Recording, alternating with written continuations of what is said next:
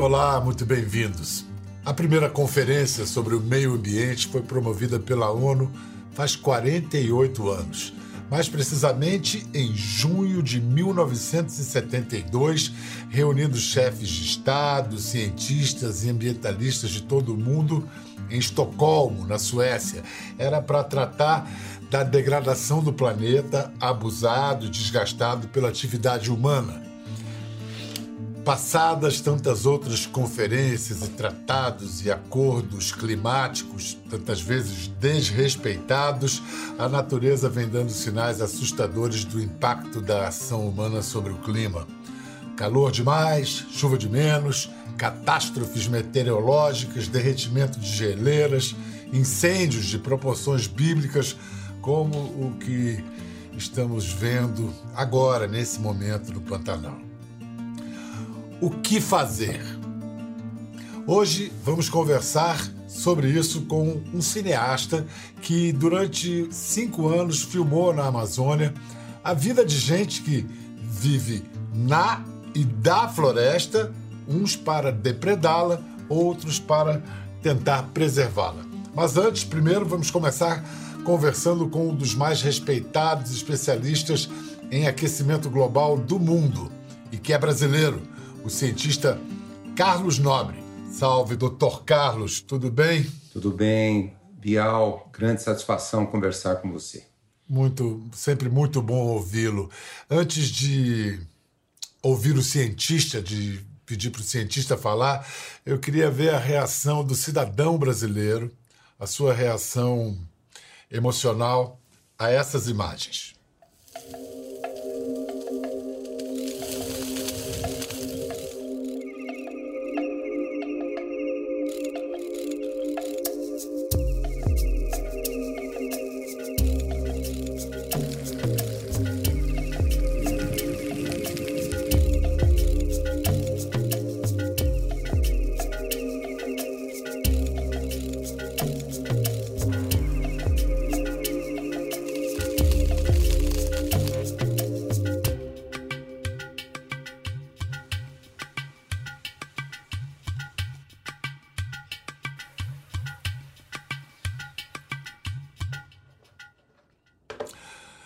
Carlos Nobre, mesmo com toda a sua experiência, uma vida dedicada à ciência, ao ambientalismo, o que, você sente quando você vê isso?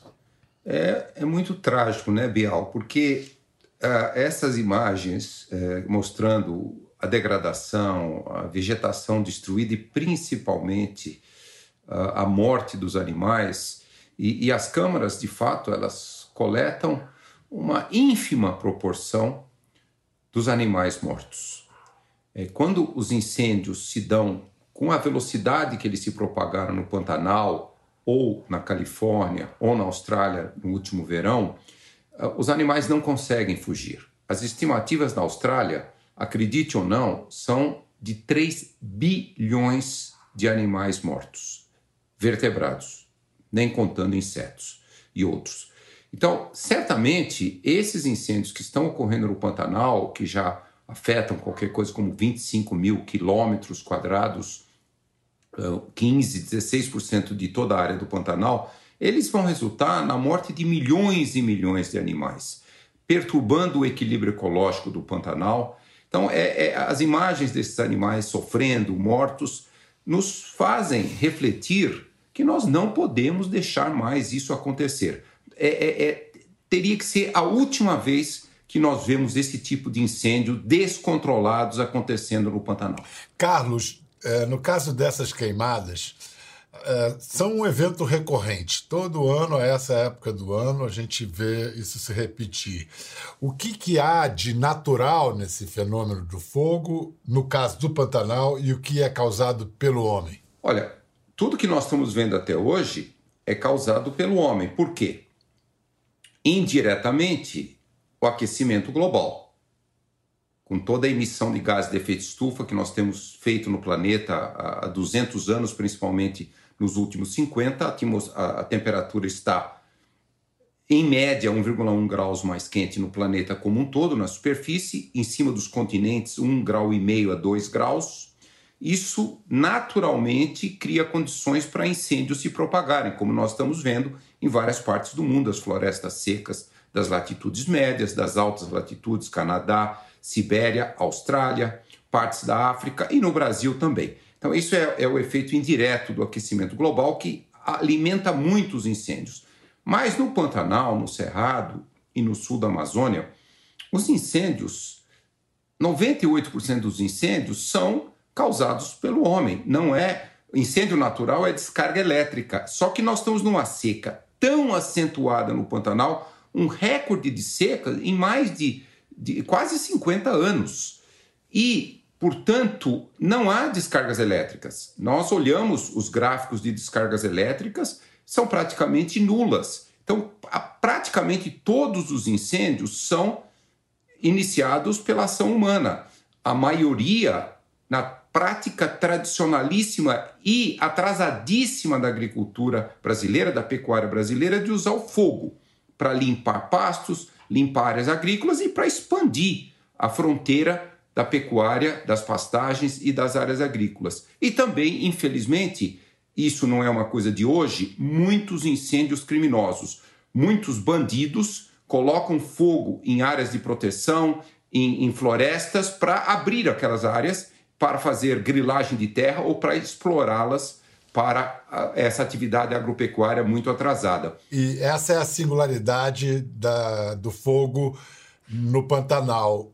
É, e o que tem em comum com os incêndios na Califórnia, na Austrália, como você falou, e até na Sibéria? Com o aquecimento global, mesmo nos locais que a maioria dos incêndios ainda são provocados por descargas elétricas, por exemplo, na Califórnia, na costa oeste americana, na Sibéria, no Canadá, a propagação do incêndio é gigantesca. Por quê? Por exemplo, Califórnia, tivemos os recordes de temperatura naquela região das florestas, e aí essa propagação muito rápida queima muito mais e os incêndios estão acontecendo com uma repetição, como na Califórnia, quase todos os anos, mega incêndios, na Sibéria também, no norte do Canadá. Os biomas naturais não têm mais tempo de se recuperar. A mesma coisa com o Cerrado, com o Pantanal. Continuando o aquecimento global e continuando aqui no Cerrado e no Pantanal o uso humano do fogo, o fogo sendo colocado por humanos, essas vegetações em, em menos de 30 anos, talvez 30, 40 anos, desaparecerão. Aqui na Califórnia, na Sibéria, no norte do Canadá e também florestas secas na Europa. É, eu queria que você explicasse brevemente a relação entre o fogo no Pantanal e o desmatamento da Amazônia. Existe uma relação no sentido de que o, o fluxo do ar que passa sobre o Pantanal ele vem da Amazônia. O que, que nós estamos vendo? Nós estamos vendo que o sul da Amazônia está ficando mais quente. A estação seca no sul da Amazônia ela é três a quatro semanas mais longa hoje do que na década de 80. Uma, uma, uma, um risco de savanização, a gente chama de savanização, é boa parte da floresta amazônica virar um, uma savana degradada, um, um cerrado, mas muito degradado. E nós estamos vendo isso acontecer no sul da Amazônia, que vai desde a Bolívia, Rondônia, norte de Mato Grosso, sul do Pará até o Oceano Atlântico. 2 milhões de quilômetros quadrados mais quente estação seca muito mais longa, já chegando muito próximo desse ponto de, de não retorno, ponto que o clima ali fica um clima de savana. Então, isso está muito perto. E, e fica mais quente. Então, esse ar que passa na, na estação seca agora, passa sobre essa região do sul da Amazônia, ela chega no Cerrado e no Pantanal mais quente. Então, esses são fatores que ligam o que está acontecendo na Amazônia, que já está acontecendo, com o que acontece no Pantanal. E aí, se esse, esse círculo vicioso se mantiver nesse ritmo, em quanto tempo é, a gente pode se arrisca a chegar ao ponto de não retorno? Os nossos cálculos, que utilizam é, modelos computacionais do clima, das florestas, eles indicam que se o total da área desmatada na Amazônia ultrapassar entre 20% e 25%, a, a floresta vai perder a capacidade de reciclar a água nesse ponto de não retorno. A partir desse momento, a Amazônia vai se savanizando cada vez mais. Já estamos vendo esses sinais no sul da Amazônia e ela vai se savanizar para o norte e entre 30 e 50 anos ela estaria 70% savanizada.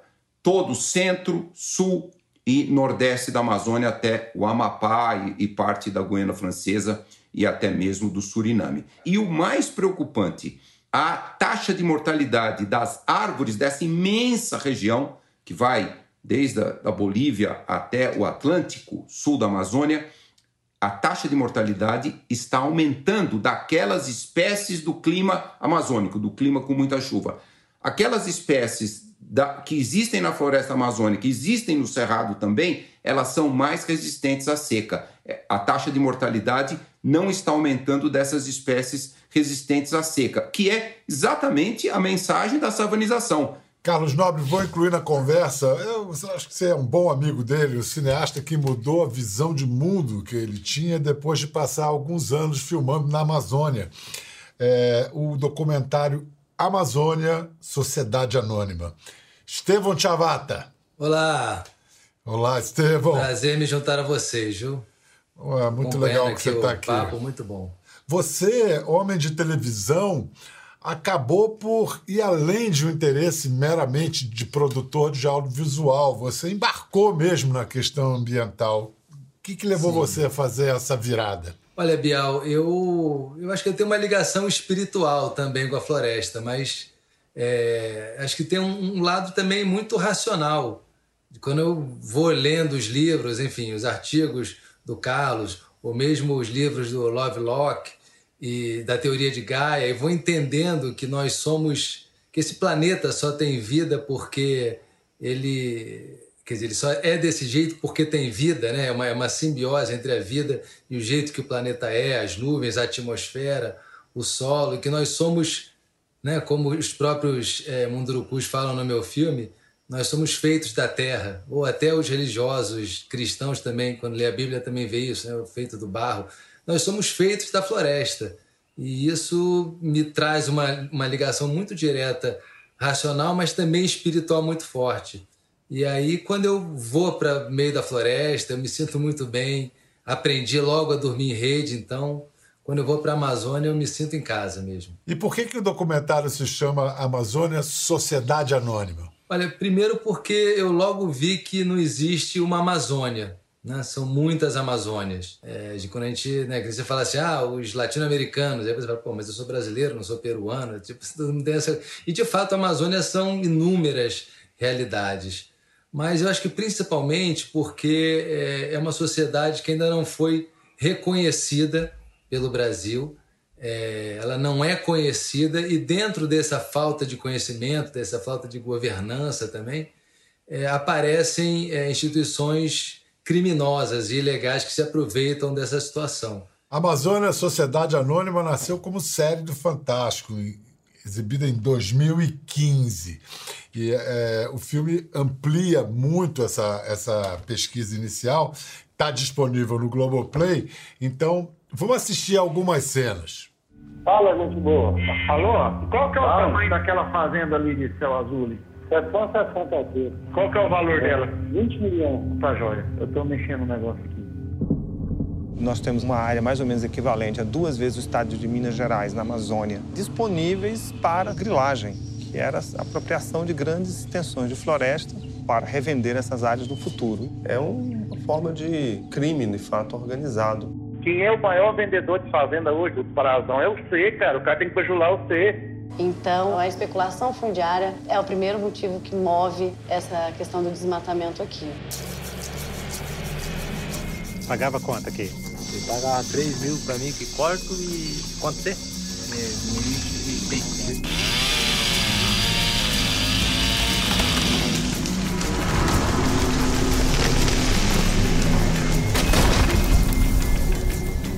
Só tem essa ilha aqui, já de floresta por trás os madeireiros já vêm fazendo essa destruição. Difícil combater num ambiente que você não tem um lado legal para você apoiar.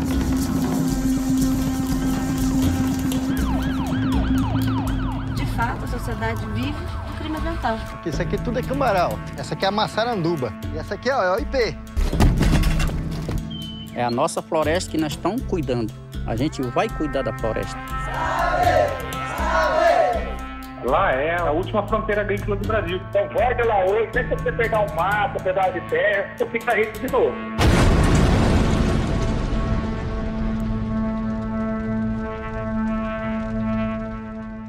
É de uma complexidade muito grande toda a, a, discussão, todo esse tema, e o filme do Estevam procura retratar esse conflito sem maniqueísmo, sem mocinhos ou bandidos evidentes. No entanto, Estevam, entre indígenas, grileiros, madeireiros, não tem mocinhos e bandidos? Ah, tem, com certeza. É, eu acho que assim, eu logo vi, vislumbrei que esse assunto das terras é, desprotegidas, chamadas não destinadas ou terras devolutas, era um tema muito importante para a Amazônia e que, isso, que essas terras são o combustível da grilagem, que também é talvez o maior problema a ser resolvido, porque é, um, é uma, são organizações criminosas de roubo de terras públicas, roubo de patrimônio público, onde essas máfias se dão bem e quem se dá mal é o Brasil. Né? Então, essa turma eu acho que assim, tem muitos direitos na Amazônia. Não, não, não somos contra a produção, nem a produção agropecuária, é, enfim, todas as atividades econômicas que tem na Amazônia. Mas existe uma turma que é a turma da ilegalidade. E isso é muito ruim porque isso também impede a chegada de bons investimentos na Amazônia. Quem é que vai querer investir numa cidade violenta, onde impera a lei do silêncio, onde é, se matam policiais, matam cidadãos? Então, é, eu acho que esses são os primeiros grandes vilões e que esses têm que estar fora do jogo. Esses não têm que estar no jogo. E no lado dos indígenas e dos caboclos e dos ribeirinhos, é, enfim, todo mundo tem seus defeitos, mas a verdade é que são essas pessoas que protegem e que cuidam da floresta. Né? São eles, essas áreas são as áreas mais protegidas da floresta amazônica e protegidas por pessoas, que é o que a gente precisa. No filme também fica muito claro que as ações de comando e controle, no caso quando eu filmei era o IBAMA, agora está o Exército, mas enfim, no caso do IBAMA, são pessoas maravilhosas. E no Exército também são pessoas super bem intencionadas, mas não é isso o que resolve. O que resolve são as pessoas que moram dentro da floresta tomando conta delas. Carlos, você, inclusive há anos, Carlos Nobre, defende há anos é, é, o, o modelo econômico que mantém a floresta em pé. Como é que funciona esse modelo, Carlos? O Brasil precisa, por exemplo, abrir mão do agronegócio como ele existe hoje e é uma grande, é o principal responsável pelo nosso PIB? Abrir mão, obviamente, não. Mas é, fazer o Brasil entrar na agricultura do século XXI. Uh, ah, às vezes o agronegócio é muito conservador e não, nem gosta de, de lembrar de que, de fato, a grande parte da agricultura brasileira, da pecuária brasileira, ela está muito distante da, da melhor prática agrícola que existe, principalmente nos países desenvolvidos. Uh, por exemplo, a total de área agrícola da América do Norte diminui, já vem diminuindo há décadas. Na Europa, vem diminuindo há muitas décadas. No Japão e também na China. E a China é o maior produtor mundial de alimentos tem 1,4 bilhões de, de, habitantes e tem que alimentá-los. E, e só a área de agricultura e de pecuária só aumenta nos trópicos. E quando a gente compara a, o grau de sofisticação, de tecnologia da agricultura e da pecuária também de todos esses outros países, é muito mais avançado. A agricultura moderna não usa fogo. A agricultura moderna ela se torna cada vez mais periurbana, ao redor das cidades e também mais verticalizada. Se nós formos nessa direção, nós vamos produzir e exportar uma quantidade muito maior do que nós fazemos hoje, usando uma área bem menor. Então é, é essa a, a, o, que, a, o que nós temos que falar. E aí, o que, que fazemos com o resto? Bom, já há números, Bial, muito claros que o potencial da floresta em pé é muito maior do que substituir a floresta por gramínea para pecuária na Amazônia. O açaí já traz um bilhão de dólares para a economia da Amazônia, legalizado. Ele já está passando a, a, economia da madeira, 80% da madeira é ilegal, Então, esse é o modelo. Vamos mostrar o ponto de vista de um dos personagens retratados no filme do Estevam, que ele é presidente do Sindicato dos Produtores Rurais de Novo Progresso, no Pará, Agamenon Menezes. A questão ambiental é uma questão tão complexa. Eu tenho feito uma comparação engraçada. Tem uma pergunta que eu faço: quem me garante que a geração do futuro vai aprovar nós termos preservado a Amazônia?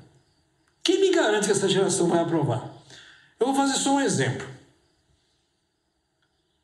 Dinossauros faz, faz falta na tua vida? Dinossauros. Não faz falta.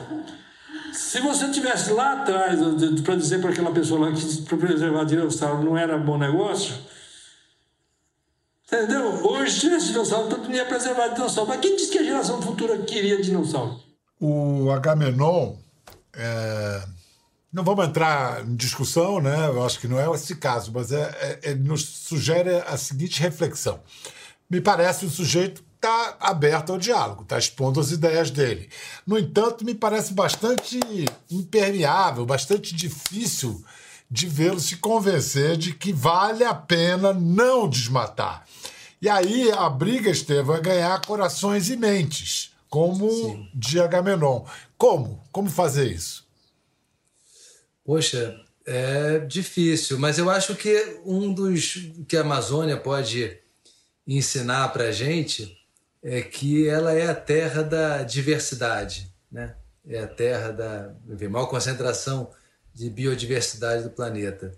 E eu trabalho numa linha de tentar o diálogo, tentar sair dessa, dessa, desse fla-flu que a gente está vivendo no Brasil e, no caso dos grileiros, de quem está optando pela, pela via de roubo de terras públicas, no caso na Amazônia, eu acho que aí tem que ir para a justiça. E esse essa turma tem que sair do jogo. Infelizmente, essa turma tem que sair do jogo. Diálogo sim, mas sob o império da lei, né? Agora, Isso. falando, falando de corações e mentes, emblemático de certos corações, aí com uma licença poética, e também de mentes, com uma licença médica, é o discurso também do nosso presidente Jair Bolsonaro na 75ª edição da Assembleia Geral da UMA. Nosso agronegócio continua pujante e, acima de tudo, possuindo e respeitando a melhor legislação ambiental do planeta. Mesmo assim, somos vítimas de uma das mais brutais campanhas de desinformação sobre a Amazônia e o Pantanal. A Amazônia brasileira é sabidamente riquíssima. Isso explica o apoio de instituições internacionais a essa campanha escorada em interesses escusos que se unem a associações brasileiras, aproveitadoras e patrióticas, com o objetivo de prejudicar o governo e o próprio Brasil. Somos líderes em conservação de florestas tropicais. Nossa floresta é úmida e não permite a propagação do fogo em seu interior. Os incêndios acontecem praticamente nos mesmos lugares, no entorno leste da floresta, onde o caboclo e o índio queimam seus roçados em busca de sua sobrevivência em áreas já desmatadas. Então vamos lá. Um, o agronegócio brasileiro, o agronegócio o moderno agronegócio brasileiro, ele se beneficia mais da diminuição do desmatamento ou de sua flexibilização? Bom, não há dúvida que o agronegócio brasileiro se beneficia muito da diminuição, de zerar o desmatamento e restaurar a floresta, porque o, o, o setor do agronegócio brasileiro mais moderno, ele é produtivo. Agora, o problema é, como o Estevam falou, filmou muito bem lá, os essa mentalidade de ganhar em curtíssimo prazo algum recurso de vender de, de vender terras ilegais, terras griladas, madeira roubada. Nós saímos de, uma, de um país líder em conservação ambiental quando reduzimos o desmatamento da Amazônia a ser um país quase que uma párea ambiental no planeta. Se a Amazônia é riquíssima, como disse o presidente, quais as suas maiores riquezas? Jazidas minerais ou a sua biodiversidade? Olha, não há dúvida que a grande riqueza é a biodiversidade. Porque nós temos que desenvolver, Bial, uma bioeconomia do século XXI. A bioeconomia nos Estados Unidos já é 5% do, do PIB americano. Na Europa é muito mais, quase 10% do PIB da Europa. No Brasil é, é, é menos que meio por cento. Esse potencial existe e nós podemos caminhar nessa direção se desejarmos. Terceiro ponto, é, isso é, é, rebatendo, refletindo o discurso do Jair Bolsonaro. O fato de ser uma floresta tropical úmida protege a Amazônia de queimadas? Só queimam as bordas? Olha, é, historicamente, milhões de anos de evolução, o fogo dentro da floresta é raro. Descarga elétrica cai na floresta, gera um pequeno incêndio que não propaga porque a floresta é úmida. O que, que está acontecendo agora? Por um lado, aquecimento global. Hoje, a Amazônia está 1,5 graus mais quente, a floresta toda, em toda a bacia, e no sul, 3 graus mais quente durante a estação seca, e também há a degradação da floresta. Quando os madeireiros vão e roubam e degradam a floresta, roubando, eles abrem grandes espaços, essa área fica degradada, o sol chega na superfície, seca e, portanto, essas áreas degradadas, elas começam cada vez mais a ser mais vulneráveis aos incêndios. Então, essa coisa que a floresta amazônica era, porque de fato era muito resiliente a incêndios, porque é muito úmida, infelizmente, aquecimento global, degradação, secas muito intensas eh, estão eh, tornando a floresta muito mais vulnerável ao fogo. Como disse há pouco o Estevão, nesses tempos de Fla-Flu, tudo vira fla-flu, é, até vírus é, é, politizado, o aquecimento global, essa questão, essa constatação científica também está politizada. Então, eu queria perguntar que evidências explicam de maneira mais fácil e acessível que as alterações climáticas são catastróficas e são causadas pela ação humana e não se trata de uma teoria conspiratória. Olha, que o planeta está aquecendo, não há nenhuma dúvida a respeito. Nós temos milhares e milhares eh, de, de instrumentos que medem todos os dias uh, as temperaturas dos oceanos, dos continentes, do Polo Norte ao Polo Sul, e, e, e esses dados são claríssimos. Né? O nosso planeta já cresceu 1,1 graus e o continente na faixa aí de 1,5 graus, os oceanos 0,7, 0,8 graus. Então não há dúvida. E e também a, a, a melhor explicação científica, que já tem um, o consenso de 98% dos cientistas da área climática, é que é os gases de efeito estufa, os gases que nós estamos, as ações humanas, 70% dos gases vêm da queima de combustíveis fósseis, 24% eh, vem de agricultura e desmatamentos. Então, é, isso praticamente existe um, uma unanimidade, um consenso entre os cientistas. Aí a próxima pergunta, um pouco mais complexa, é: quando a gente vê fenômenos extremos, qual a ligação desses fenômenos extremos com o planeta se aquecendo? E há muitos estudos que mostram essa relação. Quando o, o, o oceano está mais quente, ele evapora mais. Ele alimenta os, os furacões, que se tornam mais intensos.